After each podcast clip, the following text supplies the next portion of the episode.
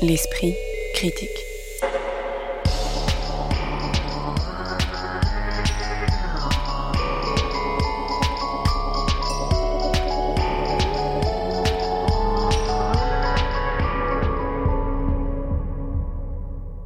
Mediapart.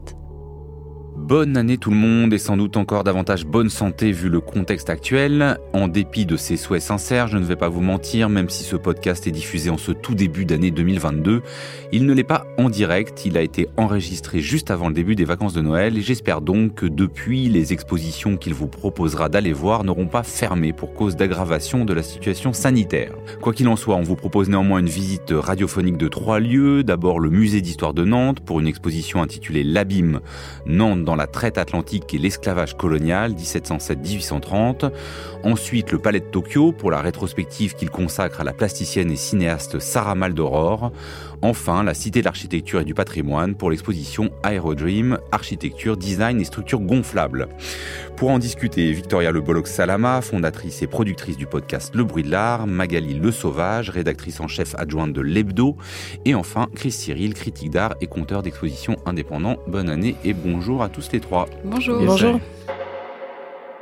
L'abîme, Nantes dans la traite atlantique et l'esclavage colonial 1707-1830, c'est le titre que le musée d'histoire de Nantes, situé dans le château des Ducs de Bretagne, propose depuis le 16 octobre dernier et qui sera visible jusqu'au 19 juin 2022. Je vous propose exceptionnellement de commencer en lisant un extrait du texte de présentation de cette exposition qui me semble en montrer aussi bien l'enjeu, l'ambition que certains doutes. Je cite Aujourd'hui encore, les historiens ne parviennent pas à se mettre d'accord sur le nombre de victimes de la traite atlantique.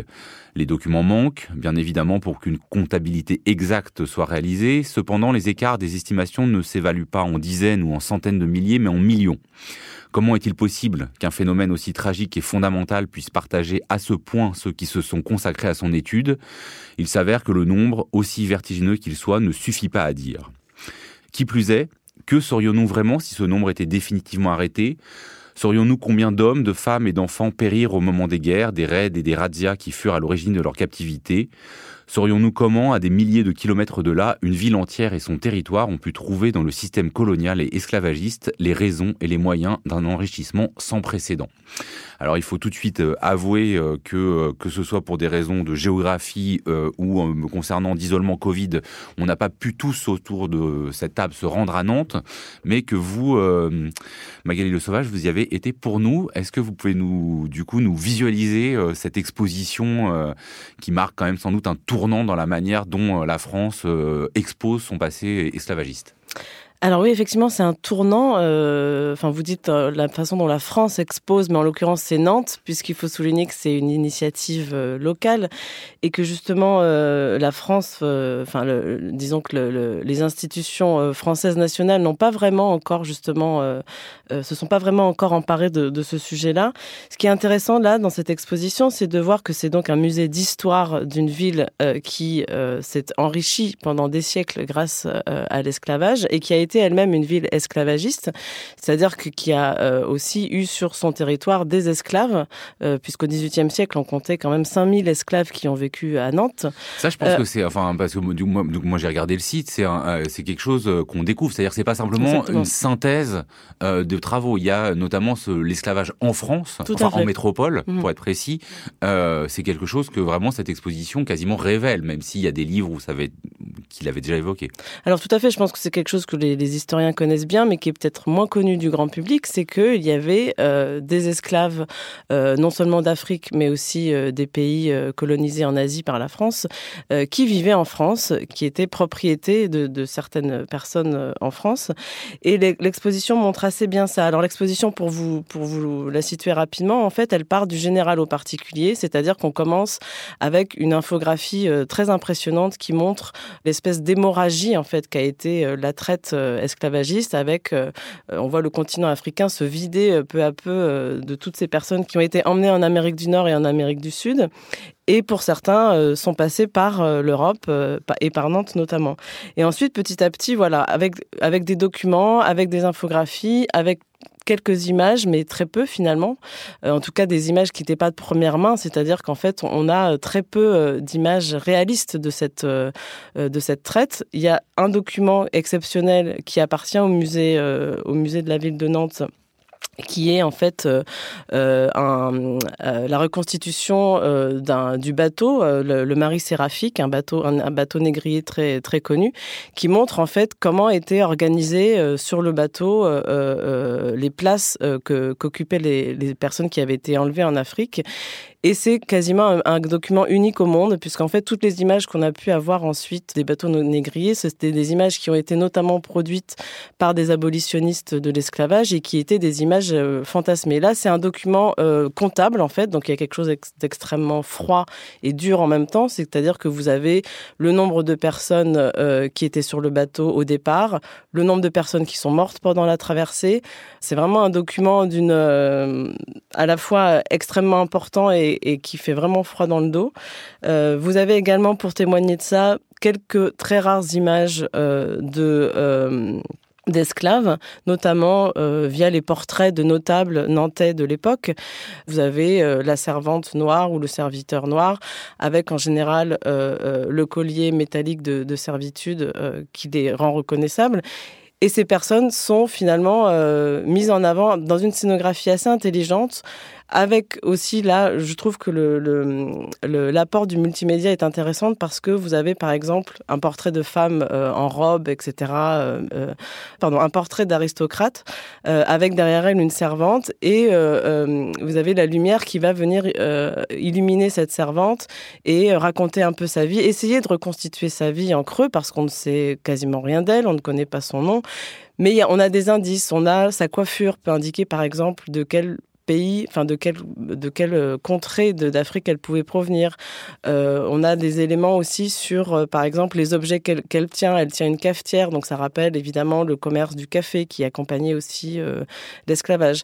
Donc voilà, en fait, l'exposition, elle par petites touches comme ça, elle essaye de montrer en creux quelle pouvait être la réalité de la vie de, de ces personnes dont les témoignages ont quasiment tous disparu et qui sont très difficiles à, connaître aujourd'hui. Alors justement, euh, sur cette question euh, d'une histoire euh, dont il manque beaucoup de traces, j'ai pas lu l'entièreté du texte de présentation, mais à un moment, il est dit que le musée d'histoire de Nantes reprend ses collections, mais les interroge d'une autre manière. Qu'est-ce que ça peut vouloir dire concrètement? Est-ce qu'on on, prend les mêmes pièces, mais on les éclaire différemment hein? Vous dites par exemple sur un tableau, effectivement, qui représente une aristocrate, bah, on peut s'intéresser à l'esclave qui est présent, mais est-ce que il y a des choses qu'on enlève Est-ce qu'il y a des choses qu'on sort? J'imagine que, bah, parmi les traces, il y a aussi des voilà des traces des instruments de torture, des colliers, tout ça. Est-ce qu'on les montre ou pas?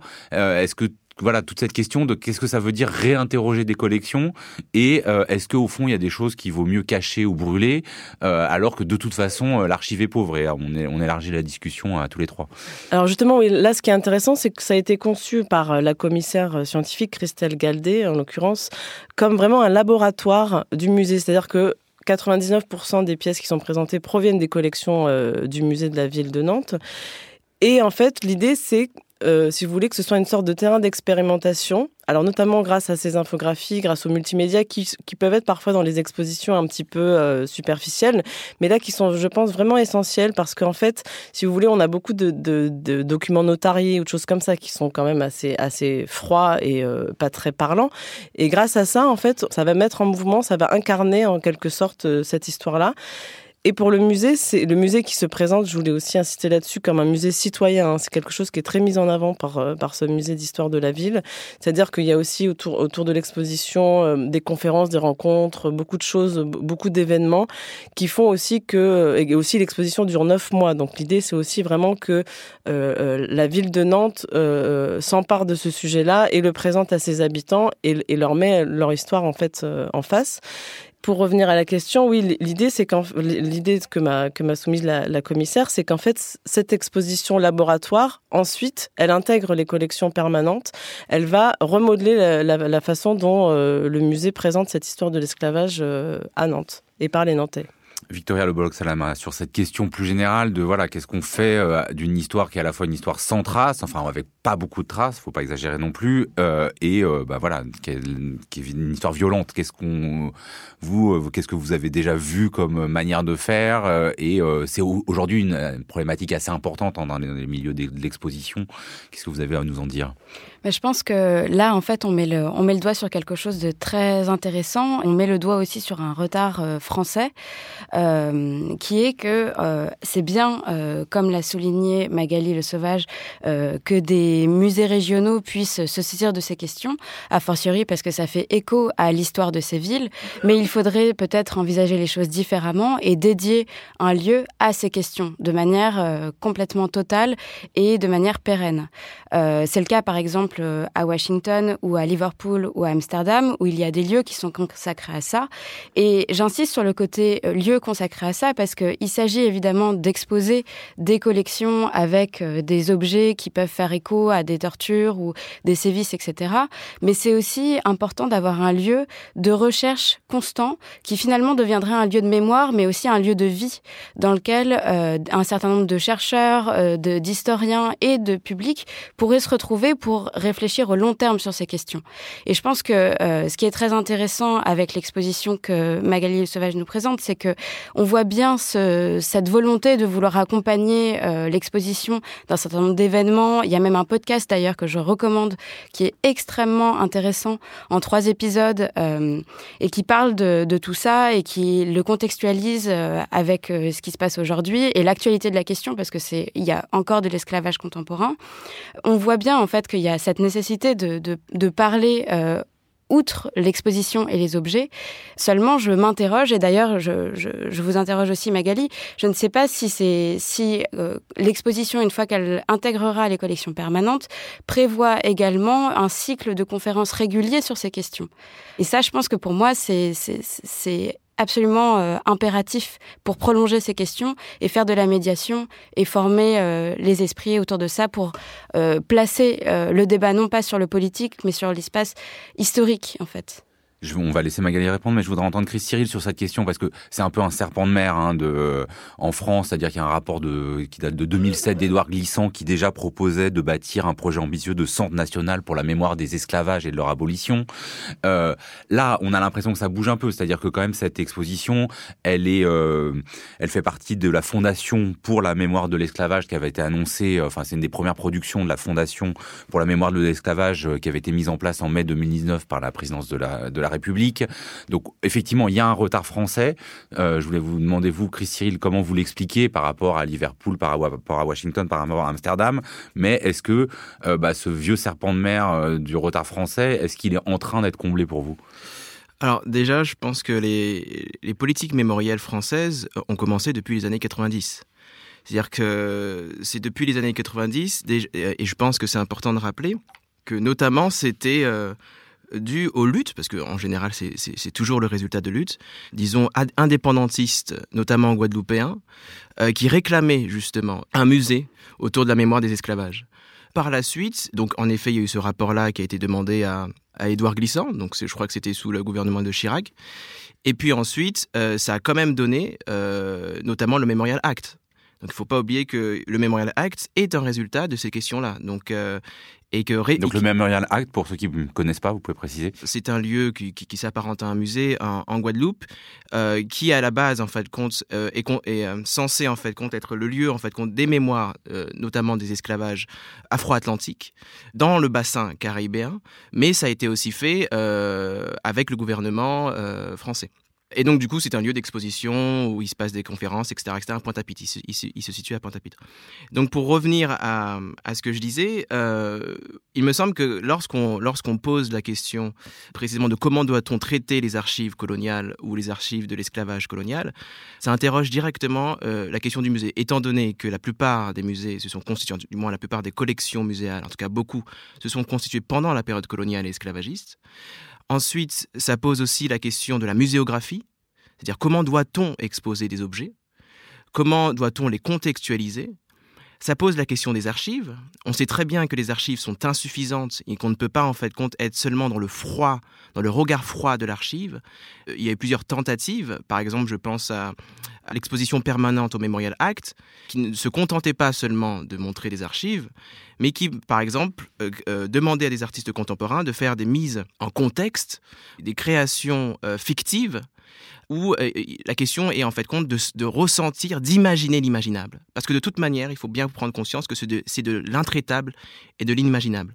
On ne peut pas en fait couvrir ça seulement par le froid des archives qui, comme elle le disait Magali, sont de la comptabilité pour le coup, c'est-à-dire que les traces que, que, nous avons sont des traces en fait compte ou bien de, comptabilité extrêmement froide, ou bien des traces euh, d'écrits de, de missionnaires je pense à Jean-Baptiste Dutertre pour euh, les Antilles. Donc on ne peut pas se contenter de ces traces-là. Donc c'est pour ça que le travail de l'historienne et de l'historien n'est pas seulement un travail de mise en contexte, mais c'est aussi un travail comment il est possible de poser des discours sur ces images, quel type d'image en fait il faut montrer ou ne pas montrer, et aussi rendre compte que exposer n'est jamais innocent et que exposer certaines images, c'est nécessairement en fin de compte se mettre dans la difficulté aussi de rejouer des dispositifs euh, muséaux. Et donc, ça demande euh, une, euh, oui, une vraie remise en question du musée en lui-même. Et ce sera déjà ma dernière question sur euh, ce sujet, mais Magali Le Sauvage, est-ce que vous avez une hypothèse sur pourquoi est-ce que c'est Nantes qui fait ça? Parce qu'il y a eu euh, au début de l'année 2021 un livre de la romancière Anne-Marie Gara qui s'appelait euh, Humeur noire, qui s'en prenait très vivement à la manière dont sa ville natale, à savoir Bordeaux, ne regardait pas en face son passé négrier. Bon, c'était, il y avait un côté pamphlet. Peut-être qu'aujourd'hui la nouvelle municipalité a un peu a quand même commencé des démarches, mais on voit bien que par rapport à La Rochelle, par rapport à Bordeaux, Nantes est quand même plus en avance dans les réflexions euh, que pose euh, Chris Cyril. Est-ce que, euh, enfin, vous avez compris pourquoi ça se passait à Nantes, un, événement comme celui-ci? Alors j'aurais du mal à vous dire exactement pourquoi, mais en tout cas, bon, il y a déjà le mémorial de l'esclavage à Nantes qui est déjà là depuis une dizaine d'années et qui d'ailleurs est sous la responsabilité du musée de la ville de Nantes. Après, pourquoi Nantes et pas ailleurs? Ça, c'est euh, des questions de, de, politique, de politique culturelle. Il y a aussi, je sais que la mairie de Nantes aujourd'hui réfléchit à changer les noms de certaines rues de la ville de Nantes qui portent les noms de, de, de négriers. Et ce sont des choses qui sont euh, assez difficilement envisageables, je pense, euh, dans d'autres contextes, comme à Bordeaux, effectivement, où, où les choses semblent beaucoup plus figées. Je pense que c'est une question de d'histoire culturelle de la ville. Euh, c'est une question aussi de, de couleur politique peut-être. Je ne sais pas. Enfin, je. Ouais, même si aujourd'hui les, les, couleurs politiques sont à, peu près stables. Je voulais peut-être rajouter quelque chose aussi de très rapide, euh, de très rapide, c'est-à-dire que alors deux choses. Déjà, elle reprend en fait des, des, des motifs discursifs qui viennent d'Edouard Glissant, c'est-à-dire que la question des abîmes vient d'Edouard Glissant. Et ensuite, euh, elle se pose comme une, une exposition citoyenne. Donc ça rappelle que le musée en fait est un outil national, c'est-à-dire que c'est un outil en fait qui représente l'identité nationale, et qu'ensuite il y a, ce sont des expositions qui ont un, un rôle au niveau de la société civile. Donc du coup, elles ont un rôle contemporain. Et donc lorsqu'on interroge le contemporain, on voit très bien que sur le plan contemporain, je pense à Aimé Césaire qui était toujours, très vigilant vis-à-vis des remontées du racisme. Et bien là, précisément, le racisme est en train de remonter. On a des recrudescences du racisme absolument en fait effroyables. Et donc, il me semble que quand ces expositions se font, elles interrogent aussi, non pas seulement euh, le, passé, c'est-à-dire que la, question n'est pas de dire que c'est passé, que c'était un moment passé, mais précisément que les traces au niveau des catégories raciales, au niveau de, de comment la race continue à être mobilisée, continuent à être opérantes aujourd'hui et continuent à être extrêmement opérante aujourd'hui. L'abîme, Nantes dans la traite atlantique et l'esclavage colonial 1707-1830, c'est donc visible jusqu'au 19 juin 2022 au musée d'histoire de Nantes. Et euh, si vous ne pouvez pas passer euh, par Nantes, vous pouvez quand même déjà regarder le site hein, où la dimension immersive, la dimension multimédia est quand même également très bien rendue. L'esprit critique. Mediapart. On quitte Nantes pour revenir à Paris et plus précisément au Palais de Tokyo. Ce dernier présente en effet la première rétrospective consacrée à l'œuvre de Sarah Maldoror, née en 1929 et morte en 2020, qui permet de découvrir, dans mon cas en tout cas, une œuvre cinématographique révolutionnaire et anticolonialiste qui s'aventure aussi du côté du théâtre et de la poésie. Bien qu'elle soit née dans le Gers de parents franco-guadeloupéens, Sarah Maldoror est souvent considérée comme une réalisatrice africaine tant elle a accompagné par ses images et son engagement politique les processus de décolonisation, notamment en Algérie, Angola ou Guinée-Bissau. Elle fut ainsi assistante du réalisateur Gilles Pontecorvo pour la bataille d'Alger en 1966. Son premier court-métrage, Monagambé, aborde la torture des colonisés angolais. Son long métrage Des fusils pour Banta est lui tourné en Guinée-Bissau trois ans avant l'indépendance. Et pour son film Sambizanga, elle travaille avec son mari Mario de Andrade, l'un des fondateurs historiques du MPLA, le mouvement populaire de libération de l'Angola. On va avoir euh, un peu de temps pour revenir hein, sur le parcours assez sidérant de, Sarah Maldoror, euh, mais exposer le cinéma, puisque ça reste la, matière principale de son œuvre, c'est toujours une gageure. Est-ce que euh, là, ça vous semble réussi dans cette exposition, Chris Cyril? Je rappellerai que les commissaires, du coup, sont François Piron et Cédric Foch. Et euh, en effet, en fait, c'est très, euh, disons que c'est c'est pas une exposition à la Cinémathèque, c'est une exposition au Palais Tokyo. Donc euh, la question, c'est comment il est possible d'exposer des films, donc des durées de 30 minutes ou de 1 heure, plus d'une heure, dans le cadre de l'exposition d'art contemporain. Donc ça a été le, pari qui a été fait, c'est-à-dire qu'en fait ce sont en fait des, projections de plusieurs extraits, donc des boucles de durée euh, qui sont projetés un peu partout dans l'espace, qui sont comme des paysages d'images. Alors c'est vrai que dans les films de Sarah Maldoror, le paysage est extrêmement important. Et là, je ferai peut-être un lien. On parlait d'avant très succinctement d'Edouard Glissant. Euh, pour lui, le paysage est politique et que à, chaque fois lorsque Sarah Maldoror, euh, enfin la plupart du temps euh, dans ses films, le paysage est extrêmement important parce qu'il raconte une histoire politique. Et d'ailleurs, euh, le, politique se situe dans le paysage, pas seulement dans les archives. Pour revenir à l'exposition de Nantes, c'est-à-dire que le paysage aussi raconte l'histoire politique. Il y a des traces politiques dans le paysage. Et quand on, voit par exemple ces, documentaires qui ne sont pas tellement des documentaires, il y a toujours une part fictionnelle dans ce qu'elle fait sur Aimé Césaire, donc trois films sur Aimé Césaire, sur Éléon Gontran Damas, ou sur d'autres personnes, il y a toujours un rapport non seulement avec la voix, la voix off en fin de compte qui, euh, qui, qui performe en fin de compte une, toujours un rôle poétique dans, dans, dans vidéos et toujours euh, le paysage. Donc on a toujours des plans, par exemple si je prends les, films qu'elle a fait sur Damas ou Aimé Césaire, où en fait elle suit en fait notamment Aimé Césaire euh, à Miami.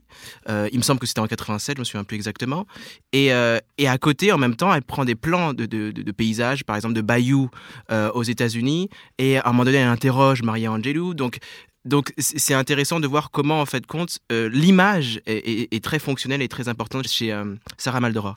On a en fait une, un essaim d'images euh, dans l'espace avec des artistes contemporains contemporaines qui en fait vient persemer. Euh, Alors ça on va venir dans le dialogue hein, qui est engagé au Palais de Tokyo avec d'autres artistes contemporains, mais peut-être pour rester un peu sur ce, ce, ce, cinéma et la manière de l'exposer, est-ce qu'on peut rapprocher Sarah Maldoror de certains grands noms type Chris Marker Enfin, comment vous pouvez nous la situer dans l'histoire du cinéma et, euh, et, du coup de ce qu'en fait le Palais de Tokyo, euh, Victoria Le Bolloc Salama Alors, pour Sarah Maldoror, faire du cinéma, c'est prendre position. Et on comprend dès euh, l'entrée de l'exposition qu'elle fait du cinéma, évidemment, politique.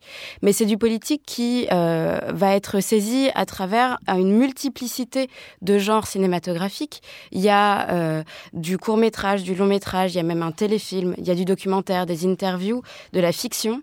Et on comprend, et c'est peut-être comme ça qu'on arrive à, la, replacer euh, dans un contexte euh, de cinéaste comme euh, Chris Marker, c'est qu'elle se saisit avec une énorme liberté de genres différents pour parler de son idée. Et son idée, c'est, comme celle d'un certain nombre d'intellectuels qui étaient ses contemporains, de faire comprendre qu'il y a une identité africaine solidaire dans le cadre de lutte décoloniale. Tous ces films permettent de rendre compte à travers euh, tout cet éclectisme du fait que euh, ces peuples-là, euh, ces peuples de pays colonisés, ont une histoire et peuvent se raconter. Mais alors je vous coupe parce que sur, sur, ce rapport entre poétique et politique hein, qui est dans son œuvre, comme elle est très marquée par quand même une époque où le communisme, le panafricanisme, la négritude étaient structurants politiquement et que bah voilà aujourd'hui ça n'est plus le cas. Est-ce que ça a fait vieillir ces formes? Alors je dirais que en effet, il euh, y a une certaine part de des films qui, à mon sens, est, est vieilli, mais en fait, finalement, c'est aussi des témoignages euh, de, de, ce qui se passait à l'époque dans ces milieux intellectuels. Et la force de l'exposition, c'est qu'elle met en regard euh, ces films avec des œuvres contemporaines d'artistes qui pour un certain nombre, sont très jeunes et qui permettent justement de, prolonger ces idées et de problématiser en fait ces thématiques dans un contexte actuel. Et c'est d'ailleurs en fait ce qui explique aussi la tenue de cette exposition au Palais de Tokyo. Sarah Maldoror est née en 1929, elle meurt en 2020 et c'est vrai qu'on peut se demander euh, à, froid pourquoi le Palais de Tokyo se saisit de cette rétrospective. Et cette mise en regard avec euh, un certain nombre d'œuvres contemporaines et par ailleurs euh, le fait que cette rétrospective s'inscrive dans une saison qui est tournée sur ces questions et qui, qui est saisie en fait d'artistes contemporains le, permet de le comprendre. Magali Le Sauvage. Alors, bah, en, réalité, je crois qu'on ne peut pas vraiment parler de rétrospective euh, pour cette exposition. C'est-à-dire qu'en fait, on a euh, derrière la grande salle d'exposition, vous avez euh, une salle de projection qui est une sorte de double fond en fait de l'exposition où il y a des films qui sont projetés en continu, mais on n'est pas à la cinémathèque. C'est pas vraiment comme disait Chris. en fait, on voit des extraits de films en boucle, mais c'est plus une sorte d'hommage finalement rhizomatique, hein, comme le disent d'ailleurs les commissaires de l'exposition dans le, le texte de présentation. C'est-à-dire qu'en fait, ils n'ont pas voulu faire un monument euh, à Sarah Maldoror, ils n'ont pas voulu faire une rétrospective euh, en long, en large et en travers. Euh, ils n'ont pas voulu la caser dans un canon en disant, voilà, on redécouvre une femme artiste, une femme cinéaste, comme on entend beaucoup en ce moment. Voilà, ce, cette espèce d'injonction aussi à remettre les gens sur, des, sur, des, sur un piédestal comme ça. Et même si voilà son, son, travail est intéressant, et ce qui est très intéressant, c'est aussi c'est sa vie finalement, c'est sa vie de lutte, et c'est ce qu'on voit aussi dans l'exposition. Euh, mais comme le disait Chris, c'est plus l'exposition est plus un paysage en fait, avec ces œuvres d'artistes contemporains qui viennent résonner avec avec les extraits. Et c'est justement ça que je trouve intéressant, c'est qu'on est dans un centre d'art, on n'est pas à la cinémathèque. D'ailleurs, la cinémathèque, euh, en l'occurrence, aurait peut-être dû faire plus son travail euh, et faire une vraie rétrospective, mais euh, on espère on espère que ça viendra. Mais là, on est plus voilà, on est dans des références formelles, on est dans des, références historiques, des références aussi psychologiques. Vous avez cette immense fresque, fresque magnifique de Maya Mindu qui euh, qui vient en fait montrer un une peu des artistes contemporaines, une des artistes voilà qui est un, invité, qui a été invité et qui a à faire une fresque qui rêve un peu la vie de Sarah voilà, on peut qui rêve la vie et c'est vraiment plastiquement c'est extrêmement beau. Il faut aussi souligner que l'exposition se prolonge dans un journal gratuit euh, à disposition des visiteurs que je vous invite euh, vraiment à prendre où Maya Mindu a écrit un texte extrêmement beau, qui a une sorte de texte biographique, mais assez onirique aussi euh, sur Sarah Maldoror. Ce sont des ricochets comme ça qui se font entre histoire personnelle, entre formes, et c'est là où je trouve que c'est réussi, où c'est une vraie exposition et non pas une rétrospective. Chris Cyril. Deux choses. Première, euh, je voudrais justement aussi dire euh, que les œuvres, notamment de l'œuvre de Anna J, m'a vraiment bouleversé, et aussi l'œuvre de Ana Mercedes Hoyos, donc euh, Comercio Triangular, qui aussi retrace en fait compte. Donc là, vous parlez hein, des artistes des qui sont mis en regard et en dialogue avec Sarah Tout à fait, retrace en fait les parcours et les mouvements de la traite transatlantique. Secondement, je trouve que son œuvre au contraire, est extrêmement actuelle. La question d'un cinéma résistant est extrêmement actuelle. C'est-à-dire que euh, déjà communisme, négritude et panafricanisme, la négritude en fait n'était pas totalement enchevêtré dans le communisme, critiqué précisément le communisme européen occidental. je, ne suis pas en train de dire que ces idées sont, euh, sont sans actualité. Je demandais si est-ce que les formes avaient un peu vieilli en même temps que certaines de ces bah, problématiques. -là. Justement, je trouve pas. Je trouve que dans, dans, déjà dans le montage, dans sa manière qu'elle a en fait compte de monter les choses, euh, notamment dans le discours, en effet, de comment il est possible de créer un cinéma un tiers cinéma, un, troisième cinéma, je trouve ça extrêmement intéressant. Par exemple, quand on, pense justement encore une fois à l'industrie cinématographique en Afrique, ces questions-là, pas seulement en Afrique, je me rappelle de, l'exposition Ultime Combat, aussi le cinéma hongkongais, euh, le développement du cinéma hongkongais. Cette question en fait du cinéma, encore plus dans une industrie cinématographique qui commence à être extrêmement hégémonique, comment il est possible en fait compte de trouver sur le plan structurel d'autres possibilités de faire cinéma? Donc c'est en ce sens-là que Sarah Maldoror est extrêmement actuelle. Victoria Le Bolloc, main. Oui, je trouve que pour rebondir sur euh, le journal d'exposition, euh, à mon sens, c'est vraiment un prolongement de l'exposition qui est essentiel. Parce que c'est vrai que quand on, rentre dans ces salles d'exposition, on est, euh, on, est bercé d'images, mais pour ne pas dire noyé, et aussi par le son, etc. Il y a un vrai enjeu scénographique hein, d'exposer des, des, films. Là, c'est fait d'une certaine manière, mais je, c'est assez difficile de, se retrouver. Il y, a, beaucoup de sons, etc. Et le, journal permet de, vraiment rendre compte de ces problématiques, justement, du système cinématographique, de production cinématographique, et euh, la dépeint vraiment comme aussi une, résistante de tout ça. On comprend encore plus son contexte de création, les gens qui l'ont entouré, mais également la constance de son œuvre, et on apprend surtout que euh, a réalisé une quarantaine de films, mais qu'il y en a à peu près tout autant qui ont été écrits à différents stades de, et qui ont été plus ou moins finis, mais qu'elle n'a jamais pu réaliser.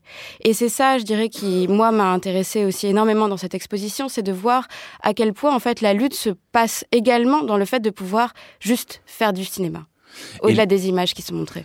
Et euh, qu'est-ce que vous avez pensé aussi du fait que euh, l'exposition insiste pour montrer d'autres euh, part du travail de Sarah Maldoror que le cinéma, notamment euh, son rapport au théâtre. Hein. Elle a été une des premières, euh, une fondatrice d'une des premières troupes de théâtre noir euh, dans les années 50.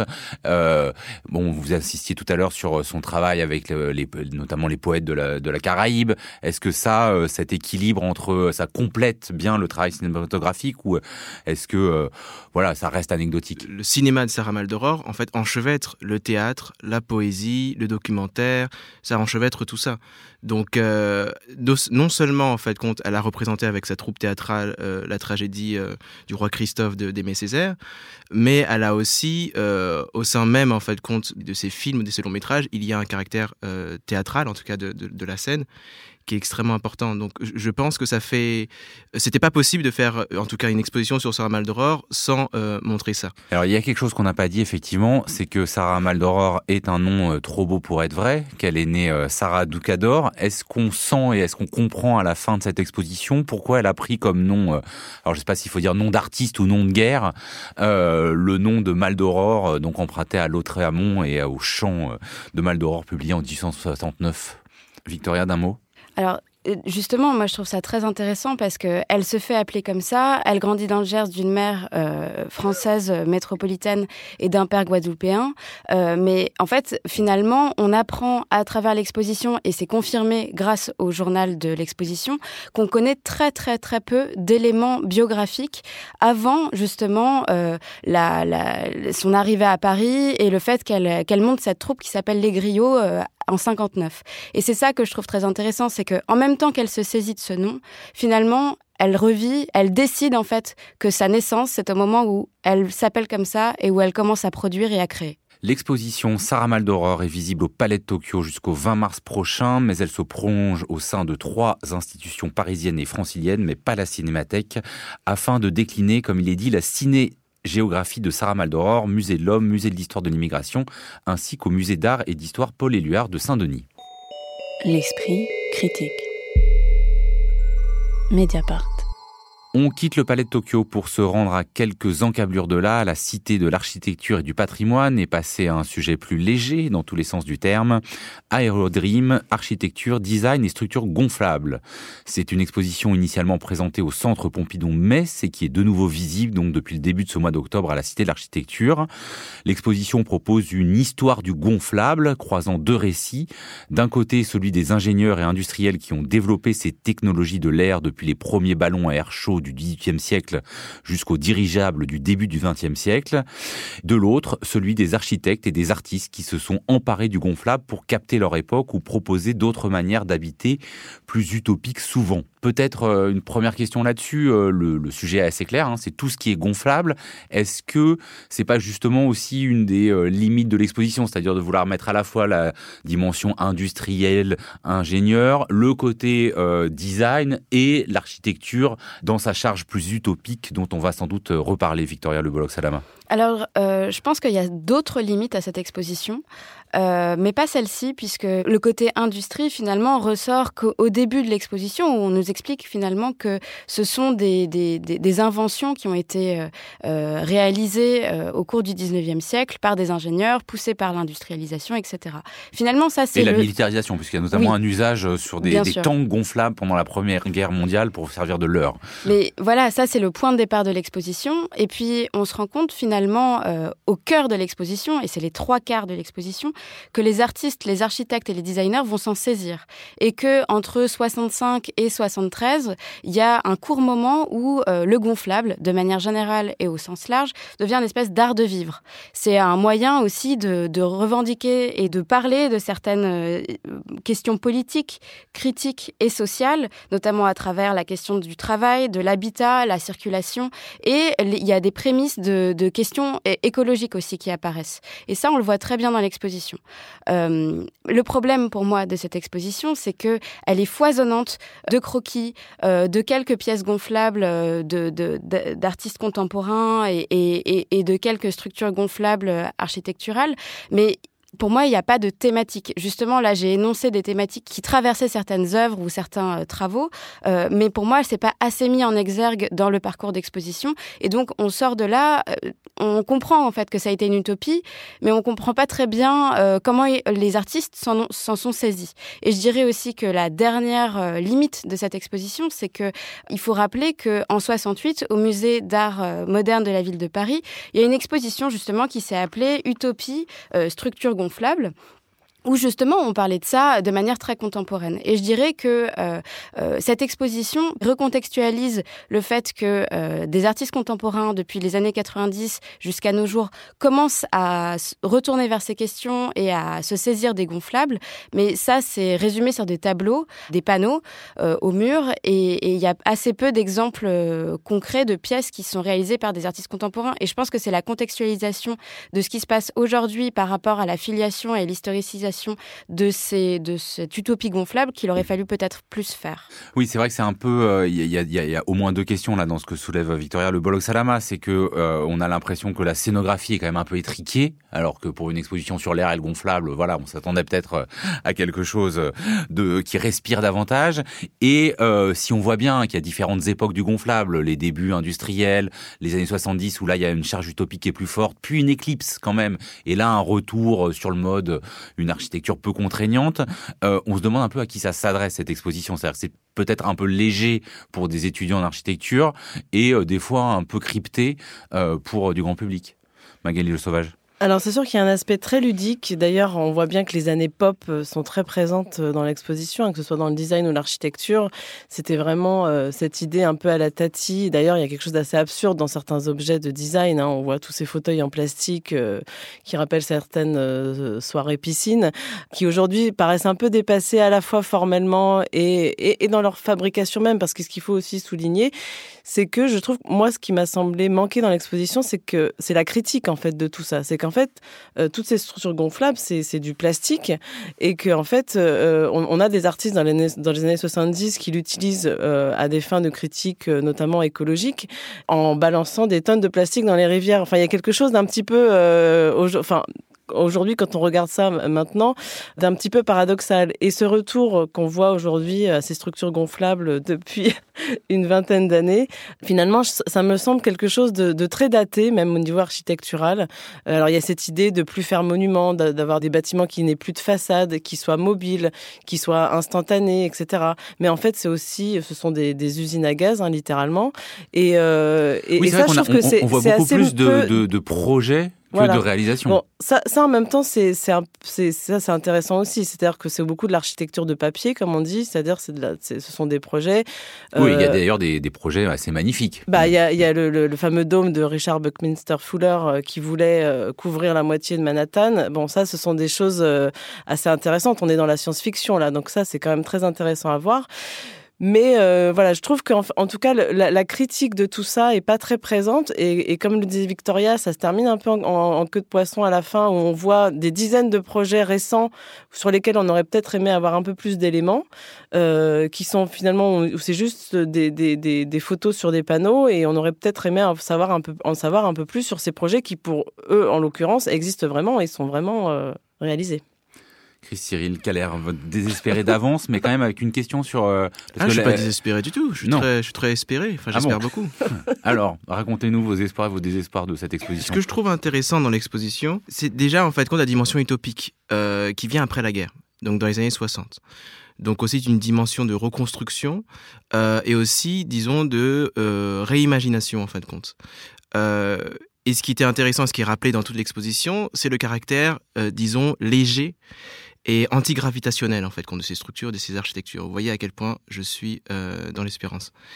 Et euh, est-ce qu'aujourd'hui on peut toujours mobiliser ce qui a été une utopie dans les années 60 ce, ce, ne sont plus des utopies aujourd'hui, notamment euh, vis-à-vis de la question du plastique, donc vis-à-vis de la question écologique, mais aussi, ce qui est aussi intéressant, c'est que c'était aussi un moment de décollage du sol. Enfin, je me rappelle d'une vidéo de Jean Cocteau où il s'adresse à l'an 2000 où il dit que, en s'adressant du coup plus ou moins pas à nous mais à nous d'avant, il disait que nous sommes en train de décoller et viendra le moment où on va euh, atterrir. Ben, il me semble que c'est un moment donné où on essaie de décoller. Euh, et que ces architectures essayaient de décoller. Donc se décoller du sol, se, réalité, se décoller aussi de certaines réalités aussi. Oui, Là, euh, des piliers, des structures, des architectures, c'est ça. Du, de, quelque chose aussi qui, qui peut être pesant pour le coup. C'est ça, exactement. Là, pour le coup, là, on atterrit. Magali Le Sauvage, et notamment sur cette question, j'ai l'impression qu'il y a un autre endroit où effectivement se joue quelque chose d'une utopie perdue, c'est euh, la bulle. C'est-à-dire que euh, et qui est pas complètement abordé. C'est-à-dire que bah, les dômes géodésiques dont vous parliez de Richard Buckminster Fuller, en fait, ça a correspondu au moment aussi on a fait des aqua boulevards où il y a des pays qui ont voulu faire des, des bulles de ski euh, dans, dans, dans, dans, des déserts, des embryons atomiques, et que bah, voilà, cet imaginaire euh, de la bulle, euh, il correspond effectivement plus trop à notre époque. Non, et puis effectivement, oui, ça, ça correspond plus trop. Je ne saurais pas exactement expliquer pourquoi, mais moi, ce qui m'a manqué aussi dans l'exposition, c'est qu'en fait, on ne voit que des choses positives. C'est-à-dire qu'on voit des monuments, on voit des objets rigolos, il y a quelque chose de très ludique, mais on voit pas aussi l'usage qui peut être fait des structures gonflables. Alors moi, je pense tout simplement aux pneumatiques, euh, aux bateaux gonflables. Euh, quand je vois, euh, par exemple, cet artiste qui traversait les rivières dans un tunnel en plastique, pense aux bateaux de migrants qui sont souvent des, sur des pneumatiques. Je pense aux habitats d'urgence qui peuvent être aussi fabriqués à partir de ces matières-là. Et ça, on n'en parle pas, en fait. On ne voit... Il y a quelques, à la toute fin, quelques-uns des projets, là, justement, sur les oui. plateau. Euh, il y a des tableaux vraiment, qui en parlent un tout petit peu, mais vraiment, c'est euh, des bouts de détails. C'est des bouts de détails et ça concerne quand même des millions de gens. Donc, euh, je trouve ça un peu dommage en fait parce que ça se termine justement sur ces sur ces bâtiments un peu extraordinaires comme le Stade Arena de Munich par exemple ou des choses comme ça voilà, ce sont, des choses très qui coûtent beaucoup d'argent, qui sont très spectaculaires, mais il peut aussi y avoir un usage euh, pratique quotidien, même en design euh, de la des structures gonflables, qui qui est pas vraiment abordé et qui peut qui peut aussi rejoindre ces questions écologiques et pour le coup euh, serait intéressant d'un point de vue social aussi. Victoria Le Bolloc Salama, pour conclure. Euh, moi, précisément, c'est ça que je trouve intéressant, c'est que c'est précisément montré comme tel dans les années 60 à travers l'exposition. On se rend vraiment compte que, en effet, déjà à l'époque, il y a quelque chose de ludique, mais il y a quelque chose de très politique. Et la question, euh, voilà, du travail, de l'habitation, euh, de la société de consommation traverse bon nombre d'œuvres. Et c'est un procédé qui est, qui est précisément saisi parce qu'il est, il se situe dans la contestation de tout ça.